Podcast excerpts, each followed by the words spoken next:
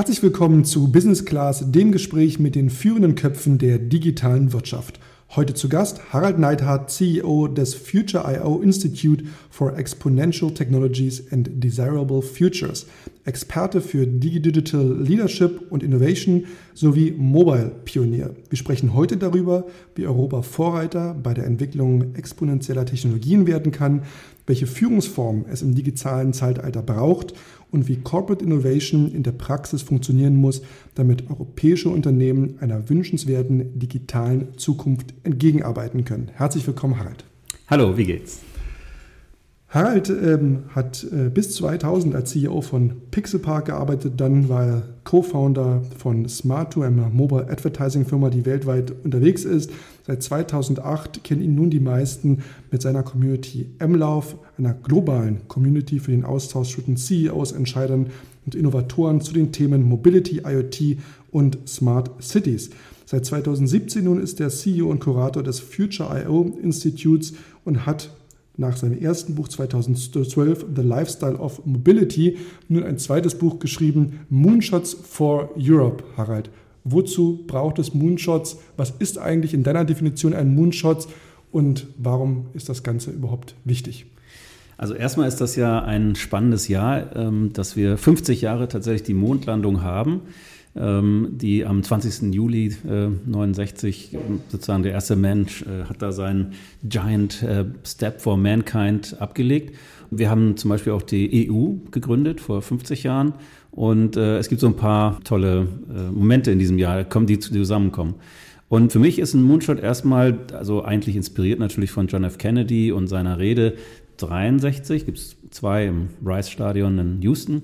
Und da hat er eben gesagt, so, wir wollen bis zum Ende dieser Dekade auf den Mond gehen und nicht, weil es einfach ist, sondern weil es hart ist und wir wissen nicht genau, wie es geht, aber wir wollen dahin und reißt euch alle zusammen und helft uns. Also NASA war quasi, die hatten noch gar nicht das Budget dafür, er hat das verkündet und äh, war eigentlich so eine Aufregung, ach so, natürlich kam es auch durch ne, Sputnik, die Russen äh, haben da schon ein bisschen ähm, eingeheizt, waren schon der erste Mann im, im All.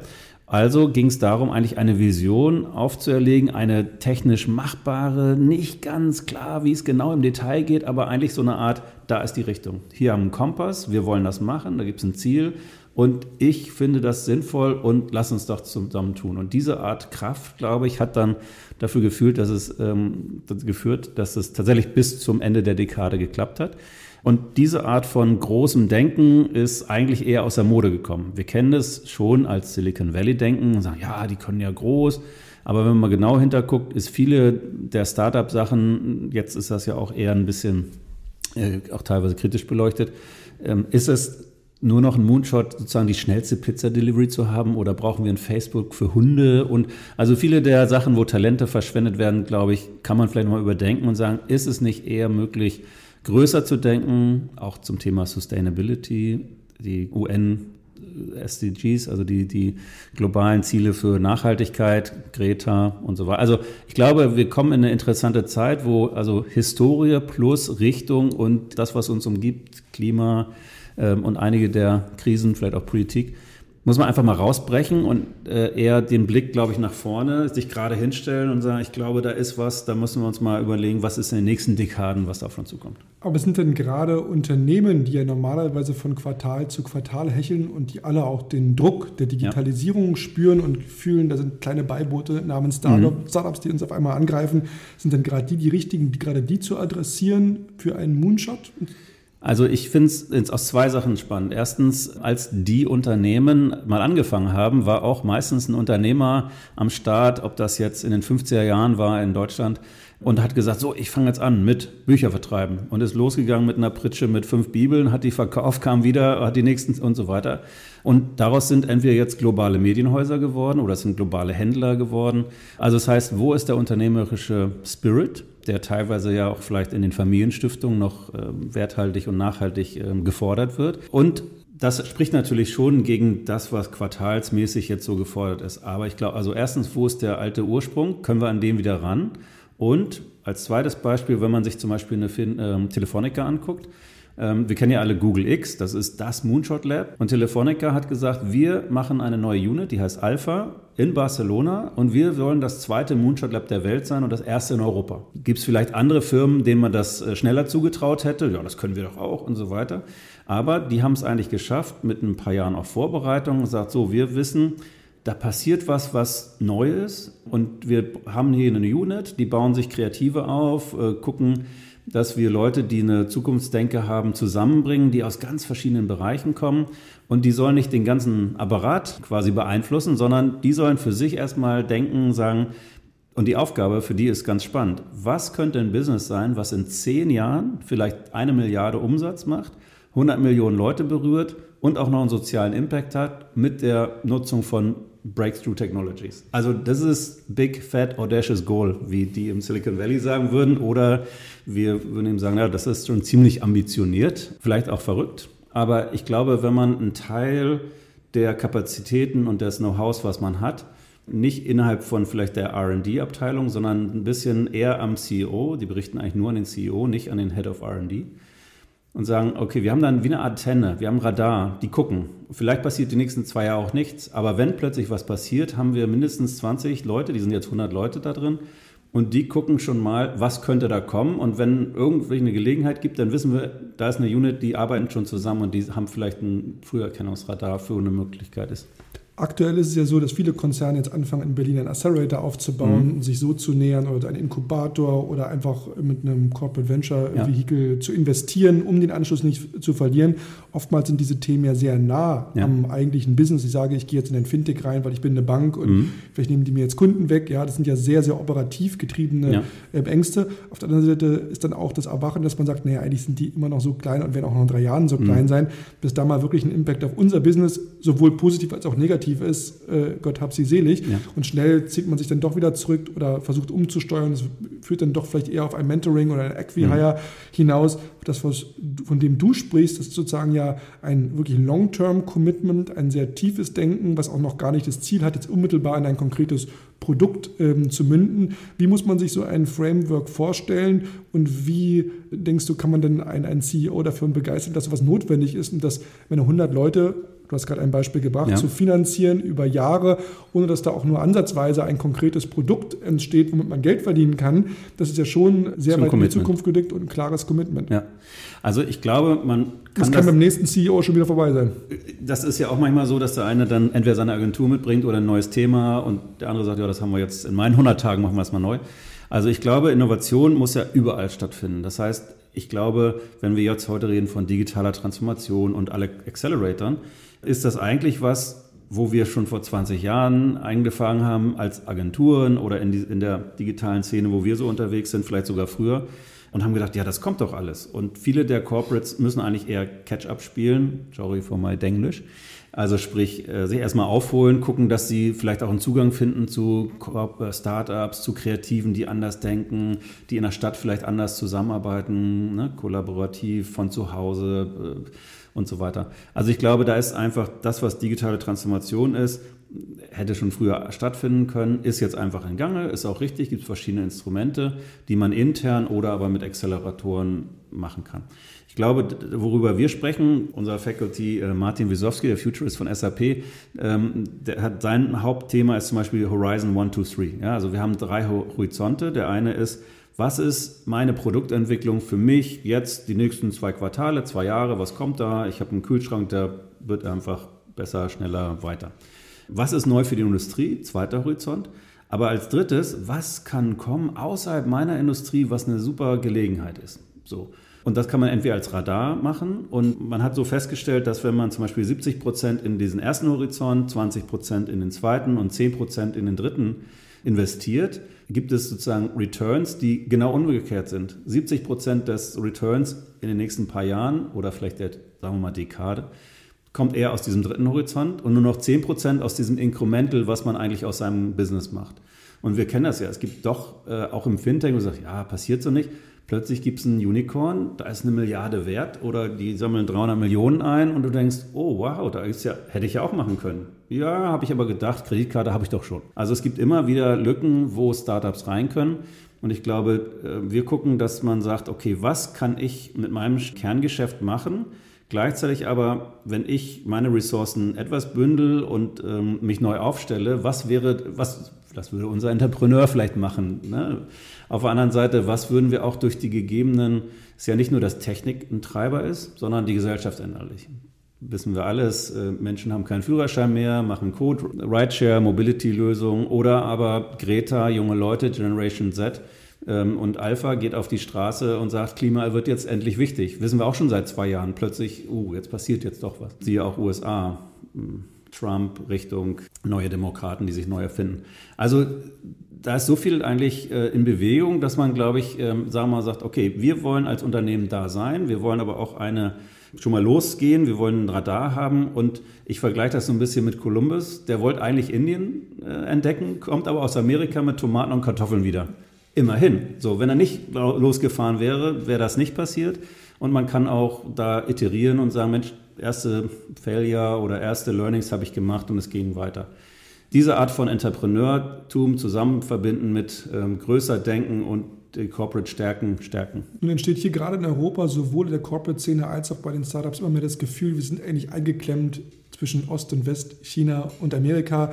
Überall passiert was, da sind die großen äh, Bewertungen, die großen, äh, nicht nur Unicorns, sondern fast schon Decacorns, ja. äh, sind die letztendlich, die dort in diesen beiden globalen Regionen entstehen.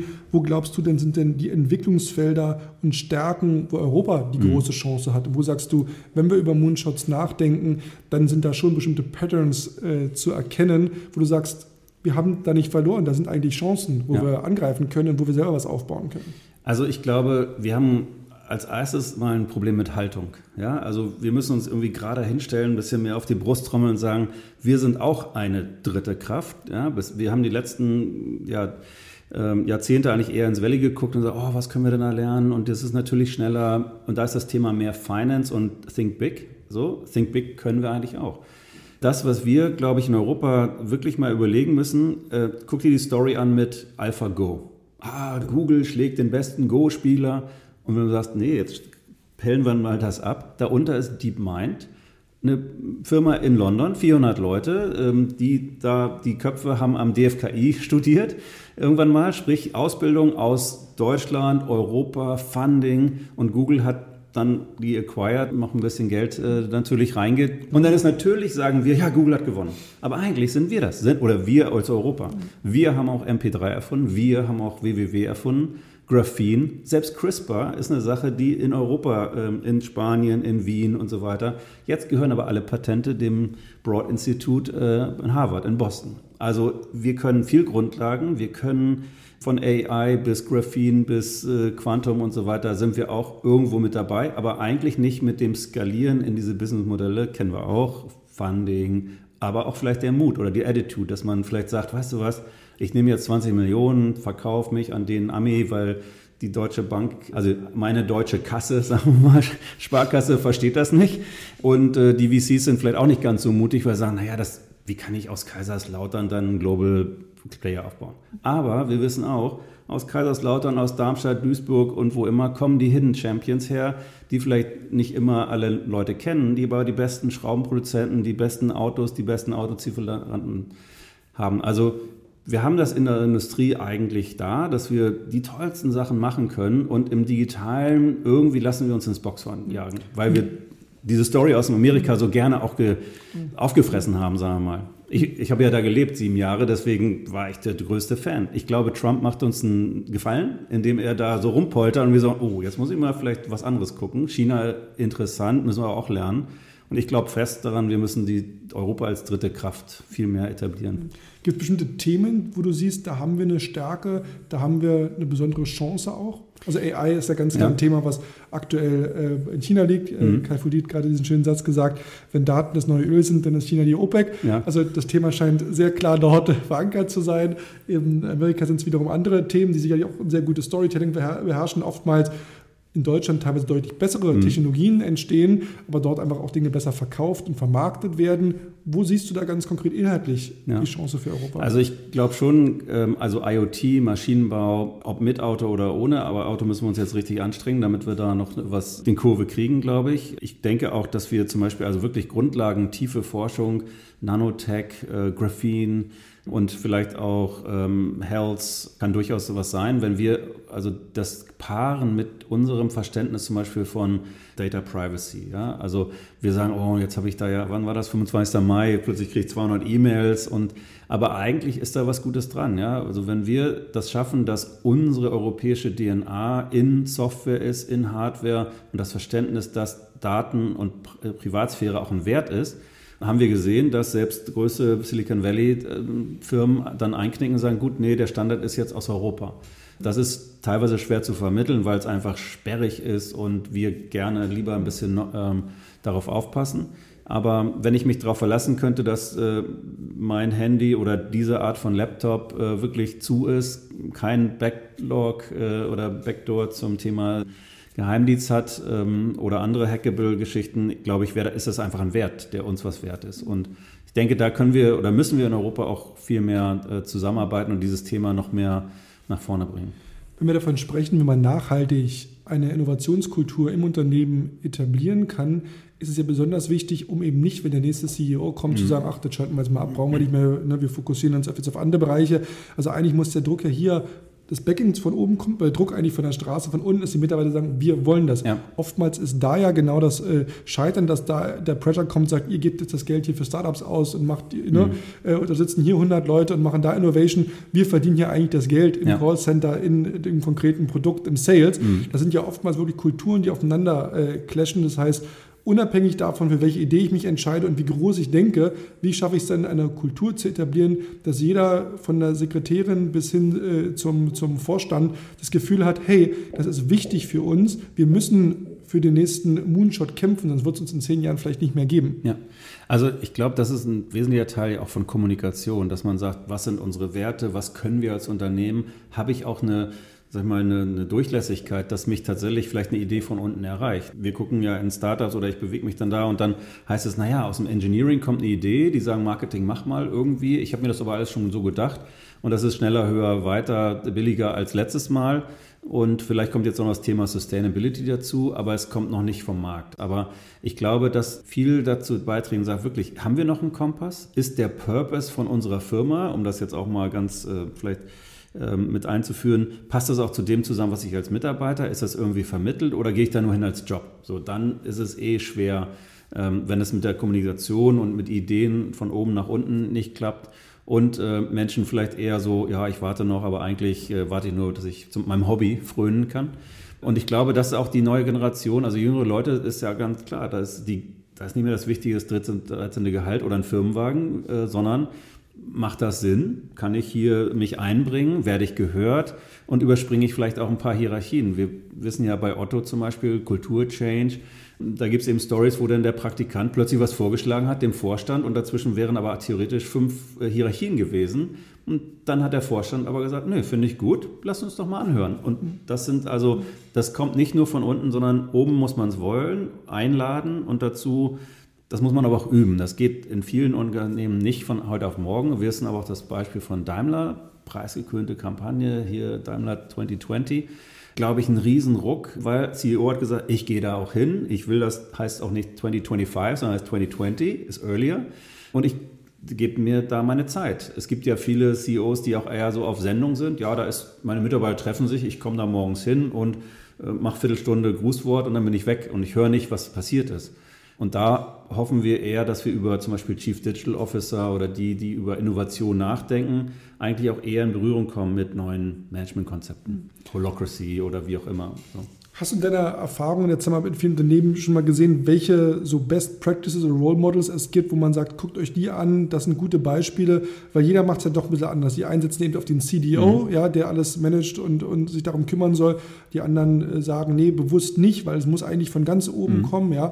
Also da haben wir ja auch Beispiel, was ich, Olaf Koch von der Metro, der ganz klar sagt, äh, ich, ich äh, backe das und ja. für mich ist das wichtig, ich treibe das vorwärts. Henkel Beispiel, ja. haben sich für die CDO-Rolle ähm, entschieden und gehen da ihre eigenen Wege. Ähm, was sind da Erfolgsbeispiele, Role Models, wo sagt du, also die Dinge funktionieren ganz gut. Hier hat man gesehen, das funktioniert gar nicht und das ist eher PR, aber ja. kein. Äh, also ich finde Henkel super Beispiel, Ramin Kress als CDO, der äh, eben sagt, okay, wir machen das hier als Ökosystem, bin da auch Mentor, deswegen äh, vielleicht Disclaimer.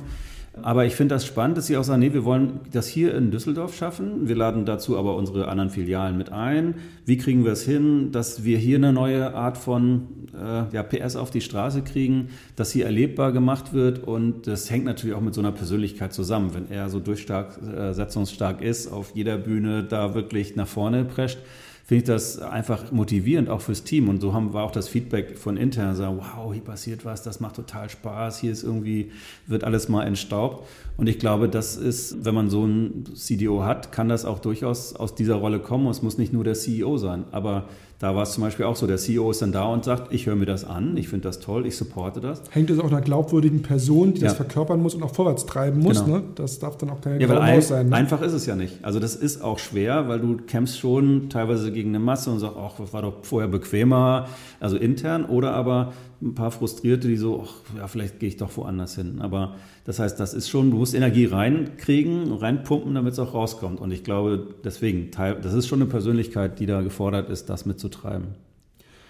Wenn wir uns sozusagen Corporates anschauen, den Innovationsprozess, fühlen da manchmal Leute auch, dass ihnen da was weggenommen wird, dass man sagt, wir waren doch bisher für Innovationen zuständig, mhm. jetzt sind da noch welche, die bauen da irgendwie auch an der, an der Zukunft. Also wie lassen sich die Dinge auch eben voneinander abgrenzen und ähm, was macht sozusagen Sinn und was macht nicht Sinn? Ja, also ich glaube wirklich, Innovation muss überall stattfinden. Also eine ähm, Personalabteilung muss sagen, wie kann ich jede Menge, also Lifelong Learning forcieren in den Betrieben vielleicht sogar auch mit Universitäten zusammenarbeiten, damit das selber schon, ähm, also das Curriculum da stimmt. Und dann haben wir eben Innovation, RD-Abteilung ähm, und wir haben vielleicht eben diese Moonshot Lab ähm, oder Acceleratoren, die ähm, eigentlich jede Art, also verschiedene Art von Zielgruppen haben und vielleicht Zeithorizonte. Der eine ist eben, okay, was können wir dieses Jahr in ein Startup investieren? Hier haben wir einen VC-Fond hier gehen wir in Accelerator rein, gucken uns Startups an oder Ideen oder machen sogar eine Intranet-Geschichte. Ähm, und hier haben wir eher so ein Long-Term-View und äh, versuchen selber nochmal zu überlegen, was würden wir tun. Und ich glaube, wenn man das klar kommuniziert, auch abgrenzt, es gibt ja so dieses Push versus Pull. John Hagel, ähm, der eben eigentlich so das Beispiel, weißt du, damals Macintosh. Du hast eigentlich die Lisa, Steve Jobs, ah, das ist der PC, und das hat ihm aber alles irgendwie zu lange gedauert, hat er irgendeine so Black Ops Unit, nennen wir das mal, über der nächsten Straße gesagt, keiner wusste, was da passiert. Auf einmal war der Mac da und hat gesagt, sorry Lisa, ich habe was Besseres und die sind schneller und agiler. Und das ist natürlich ein radikaler Schnitt, ähm, aber wir wissen auch, was ich, diese Abhebung von zum Beispiel iPhone ist ja erst elf Jahre her von Tastatur und dann Steve Ballmer sagt, ja, also das ist wieder nie fürs Business, das, ich habe ja keine Tastatur da drauf. Und das sind einfach so Quantensprünge. Und das Ding ist ja, dass die jetzt eben nicht mehr so alle zehn Jahre kommen, sondern eher alle zwei, vielleicht vier Jahre. Und deswegen muss man langsam sich, glaube ich, schon vorbereiten auf so eine Art ja, dieses alle 18 Monate Exponential Moore's Law, wie kriege ich dieses Tempo da rein, wie kriege ich eine Agilität hin, ohne den ganzen ähm, Konzern vielleicht damit zu äh, belasten. Aber das heißt nicht nur, dass jetzt plötzlich nur drei Leute Innovation machen, im Gegenteil.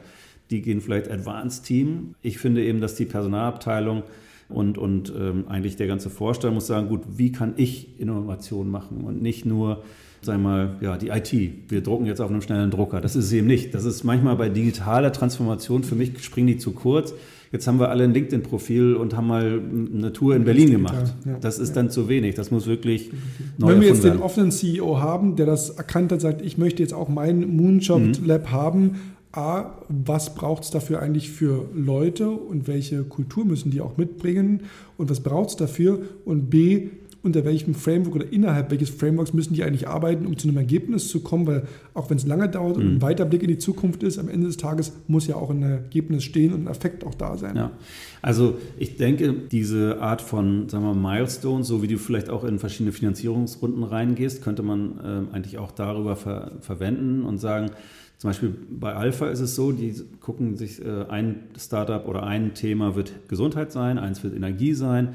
Und zwar soll es eben außerhalb des Kerngeschäfts sein. Also was können wir in anderen Industrien beitragen mit dem, was wir wissen? Und äh, ich glaube, diese Kultur muss sich so ein bisschen sagen, gut, du hast eben vier Ideen und ähm, bei Google äh, zum Beispiel, die sind ja famous, äh, die sind berühmt dafür, dass sie sagen, kill your babies. Also wie kannst du, ah, tolle Idee, wir machen jetzt, keine Ahnung, einen Doppeldecker mit drei Flügeln. So, macht das Sinn, wenn das und das und das, also entweder bist du auf einem super genialen Einfall oder aber nee, macht doch keinen Sinn. Gut, dann weg. Lieber zehn andere Ideen iterieren, bis du die zwölfte ähm, hast oder die, ich, ich, die Zahl muss ich nochmal auswendig lernen, aber wie viel? 1300 irgendwas Edison, ne, bis er die Glühbirne erfunden hat oder ich weiß nicht, also unzählige Male.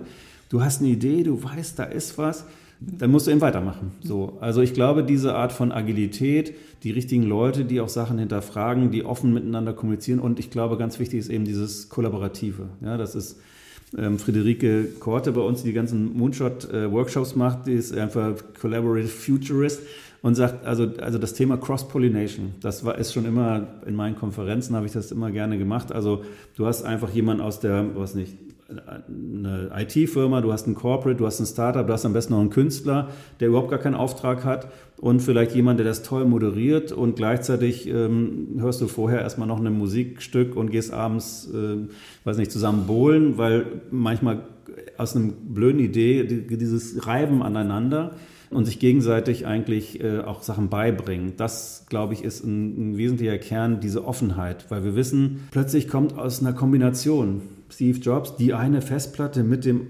iTunes Business Modell und dann noch eine Software und dann 1000 äh, Songs in deiner Tasche. Also ein toller Slogan. Also Marketing, Technik und Businessmodell. Und diese Art von Kombination ist fast so eine, wie eine Renaissance. Ja? Du hast einen Leonardo, der beides alles kann. Und du musst eher so Menschen haben, glaube ich, die Antennen haben für solche Sachen, wie er ein Entrepreneur das ja auch macht. Also ein Startup-Mensch, der sagt, Mensch, das ist entweder mein Problem oder ich habe hier drei Sachen, die versuche ich mal zu verbinden. Elon Musk. Das sind immer die großen Beispiele. Aber ich glaube, dass wir das nicht nur aus dem Valley kriegen. Also solche Sachen können wir hier auch hinkriegen. Und ich glaube, auch in Corporates äh, leben diese Talente und die müssen wir rausputzen und vor allen Dingen untereinander verbinden. Das ist das, was wir ja versuchen, dass wir diese europäischen Querdenker und, und Vordenker zusammen verbinden. Wie kriegt man sie denn raus aus dem gemütlichen, bequemen Corporate-Sessel? Jeden Monat brav gibt es das Gehalt. Und ne, also aus ja. der Komfortzone ist es ja wirklich schwer, dort raus. Da gibt es ja auch das schöne Beispiel mit dem Frosch äh, im Wasser. Ne? Ja. Äh, äh wenn es sozusagen dort äh, lauwarm ist, ist alles noch okay. Dann wird es langsam immer heißer, immer heißer, kriegt es gar nicht mit und, und, ja. und verbrennt eigentlich ähm, versus wenn man ihn direkt ins heiße Wasser reinschmeißt, dann, dann äh, man spürt ja. das und springt sozusagen. Diese Analogie, wie lässt sie sich auf den mhm. Corporate übertragen und wie identifiziere ich auch Unternehmen die Leute, wo ich sage, da habe ich, weil das ist ja eigentlich fast noch das größte Potenzial, ich habe Leute, die verstehen mich, die kennen mich, die kennen meine Kultur. Auf der anderen Seite sind sie aber auch die, die sozusagen dann voller Ideen sprühen und funkeln und ähm, äh, dann vielleicht zum Mund schon beitragen können. Ja. Also unser Format sind ja so Executive-Programme, das heißt, wir holen die tatsächlich raus aus ihrer eigenen Comfortzone und gehen aber auch in schöne Locations. Also wir sind bei H-Farm in Venedig, wir gehen zu The Camp in Aix-en-Provence jetzt im Juni, wir sind in Berlin, wir waren gerade in Salzburg letzte Woche oder gehen nach Kopenhagen. Und für uns ist eben wichtig, dass die Location stimmt, dass das für also Inspiration ist, dass man das Hirn geöffnet wird. Und genau, das Hirn wird geöffnet, weil du einfach auf blauen Himmel äh, guckst und um dich rum hast du die Natur, tolles Essen und ähm, und die Gemeinschaft letztendlich auch, dass da Gleiche sind, Gleichgesinnte, die sich eben durch äh, Vorträge inspirieren lassen, dann aber in Workshops vier Stunden miteinander in Gruppenarbeit und schreiben und äh, das ist einfach so toll zu sehen, weil die dann plötzlich auch sagen, oh, der ist zwar nicht aus meiner Branche, aber der hatte plötzlich eine Idee, die sagt, hm, wenn ich die jetzt mal umwende mit meinem Wissen über das Deep Tech sozusagen, dann kommt da plötzlich was Neues raus. Und ich glaube, es geht ja auch an neue Art von Innovation. Wenn wir zum Beispiel selbstfahrende Autos denken, dann könnte man sich ja vorstellen, du bist ein Lebensmittelkonzern und machst jetzt ein Joint Venture mit Daimler und sagst, pass auf, wir wollen jetzt ein Restaurant smart machen. Was heißt das? Ja, pass auf, wir beide haben ein Meeting um zwei und ich fahre von einem Ende Berlin zu dir. Dann kann ich mir doch ein was sich ein Restaurant Smart äh, Car2Go besorgen, der eben selbst fährt und da ist vielleicht eine Mikrowelle oder was auch immer drin und dann hat ein ähm, Lebensmittelkonzern dann eben weiß, was du zum Mittag isst und dann hast eine halbe Stunde, lässt sich durch Berlin gondeln ähm, und wir treffen uns pünktlich um zwei. Wie auch immer ich glaube, man muss Stories erfinden, wie diese Art von, also wie würden unsere Kinder in 10, 20 Jahren leben? Was für Art Lebensumgebung, Inspiration haben wir? Und dann kann man sagen, ach so, ja, das kann ich jetzt vielleicht als Autofirma auch gar nicht verstehen. Dann hole ich mir eine, eine was weiß ich, Thema Food jemand rein. IKEA zum Beispiel arbeitet mit Space 10, eine Agentur in Kopenhagen zusammen und die haben so ganz Mobilitätskonzepte gebaut auf so einer Plattform. Und das ist ganz grafisch, hat, also wenn du es einem Autodesigner zeigst, hat das gar nichts zu, also wo ist denn das Spaltmaß? Aber äh, auf der anderen Seite, guck mal, VW hat jetzt plötzlich für ihre Elektroplattform eine Plattform, die sie auch anderen anbieten wird. Also vielleicht bietet sich sogar einem Unilever oder Nestle an. So quer ist das nicht mehr. So, und ich glaube, viele dieser Ideen waren vor 20 Jahren vielleicht total crazy und jetzt denkt man, oh, Uber Eats, das, das, das, da passiert so viel, was, da muss man einfach eine Antenne für haben, weil sonst wird man links und rechts überholt. Und ich, das ist so ein bisschen unser Auftrag. Harald, was ist denn dein ganz persönlicher Antrieb, dein ganz persönlicher Moonshot? Zwei Sachen. Ähm, ein Moonshot reicht nicht. also tatsächlich zurzeit ähm, bauen wir eine Schule in äh, Uganda, in Nakivale. Und zwar ist das eigentlich so über die letzten zehn Jahre mit MLove entstanden, dass wir aus der Community gesagt haben, oh, man müsste doch eine Schule, School in a Box, in einem Container, ich habe ja viel mit Containern noch zu tun, ähm, machen. Und durch einen Freund in Finnland und einen Freund in Amerika ähm, sind wir jetzt in, in dem Flüchtlingsland, äh, Flüchtlingscamp, das gibt es seit 50 Jahren, und haben eine Schule gebaut, äh, nicht für ABC 1, 2, 3, sondern eben für Entrepreneure und versuchen den Menschen dort zu helfen, tatsächlich selber sich zu helfen. Und äh, wir bringen da Internet hin. Wir haben jetzt da eine DHL-Station äh, eröffnet. Da gibt es 150.000 Leute, die kriegen kein Paket. Die müssen eben fünf Stunden in die nächste Stadt fahren, um sich da irgendwas abzuholen. Ähm, und jetzt haben wir gest heute das erste Paket, gestern das erste Paket nach USA geschickt und wir haben vor einer Woche das erste aus USA gekriegt. Und ähm, das nächste wird Banking sein. Also wie kriegen wir es hin, dass wir digitale Opportunities, also Möglichkeiten dahin bringen, wo die Menschen sind? Weil ich bin, sag ich mal, schon ein bisschen angeguckt ähm, oder mich macht das diese das Thema The Rising Billions nervös. Ich war so aktiv mit einer Flüchtlingskrise mit einem Team und wir haben da tolle Sachen gemacht und wir wissen alle, Thema Flüchtlinge sind 65 Millionen und das ist alles ganz schwierig. Da kommen wir nicht so richtig hinterher und ist auch für alle irgendwie nicht klar, wie das so richtig weitergeht. Aber da sind zwei bis drei Milliarden Menschen, die kriegen in den nächsten drei, vier, äh, drei, vier Jahren ein neues Smartphone. Äh, dann sind die plötzlich connected, gucken, oh wow, guck mal, München, alle fahren BMW und äh, ist auch alles ganz toll. Und wenn nur da die Möglichkeit ist, dann als Familienvater gehe ich doch hin und sage, ich will für meine Kinder das Beste. Das habe ich gemacht, weil wir vom, ich bin vom Dorf in die große Stadt, dann bin ich in die größere Stadt, dann bin ich nach New York, wie auch immer. Das kann man doch keinem verwehren. Also ist doch die Aufgabe von uns, glaube ich, auch wirklich neu nachzudenken, was können wir teilen, wie können wir Menschen teilhaben lassen, ohne dass sie sich mobil unterwegs sind, sondern wie können wir durch unser Verhalten erstens Klimaschäden ähm, verändern, oder eingreifen und gleichzeitig auch sagen, was können wir äh, da vor Ort unterstützen und wie können wir neu uns erfinden. Und das kann noch drei, vier Jahre dauern. Äh, wir gucken mal, wie das Modell funktioniert. Aber die Motivation, die wir da erhalten, wenn die ihre Tests machen auf Apps und äh, wir mit Technik was machen. Und gleichzeitig ist es so eine Kunstkollektive. Das heißt, die bauen was mit ähm, ja, Kunst und Schmuck und so weiter. Also es ist jetzt nicht nur Technik per se, sondern wirklich das Menschliche daran.